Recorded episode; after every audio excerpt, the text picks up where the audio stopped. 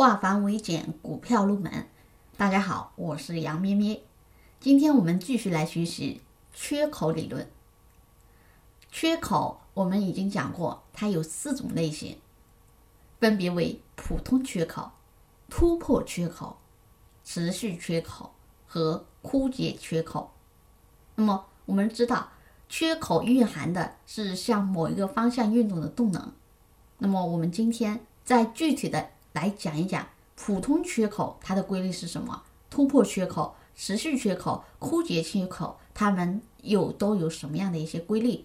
然后在实际当中，如果我们发现它出现的是普通缺口，或者突破缺口，或者持续缺口，又或者枯竭性缺口的时候，我们又应该去采取哪一些策略呢？好，第一个，普通缺口。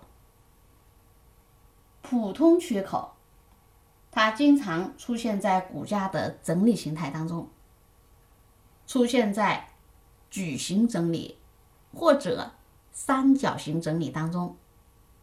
这是普通缺口出现的它的位置，常常出现在整理当中，不管是指数还是个股，出现在整理当中，特别容易出现在。矩形整理或者三角形整理当中，先记住它出现的位置。好，因为位置决定性质，因为它出现在整理当中比较常见，那么也就表明普通缺口它比较普通，一般出现之后呢，不会伴随非常强烈的运动的动能，所以。它有个特征，在三个交易日内会回补缺口，一般在三个交易日内会回补缺口，这是普通缺口最明显的特征，并且量能也没有放到很大，很平常，并不是主力的强势操纵行为，其支撑和阻力。一般都比较弱，这是普通缺口。普通普通普通就在于出现普通缺口之后，很快会回补缺口，一般在三个交易日内会回补缺口，并且没有伴随很大的量能，股价也不会有非常剧烈的波动，所以它是普通缺口。普通缺口短期内必补的特征。从理论上讲，我们可以去做短线，然后赚差价，对吧？但是在实际操作中，如果要这样操作呢，必须先确认这个缺口是不是普通缺口。怎么确认？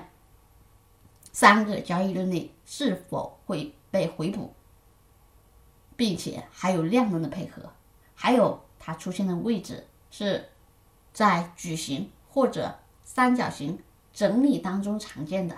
好，你去判断之后，如果判断正确，对吧？可能可以获得一点短期收益，但是如果判断失误，那就得不偿失了，对吧？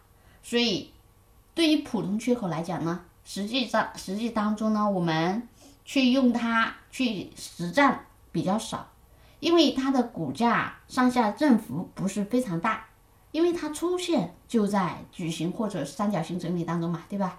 所以这个时候实际意义不是太大。那么我们最重要一点就是你会分辨它是不是普通缺口就可以了。这是我们普通缺口的内容，简单回顾一下。出现在箱体整理或三角形整理当中，一般会在三个交易日内回补，一般会在三个交易日内回补，这是它最重要的特征。股价或者指数一般不会有特别大的波动。好，以上是我们今天的补充缺口。下节课我们学习突破缺口。更多股票知识可以查看文字稿或者留言。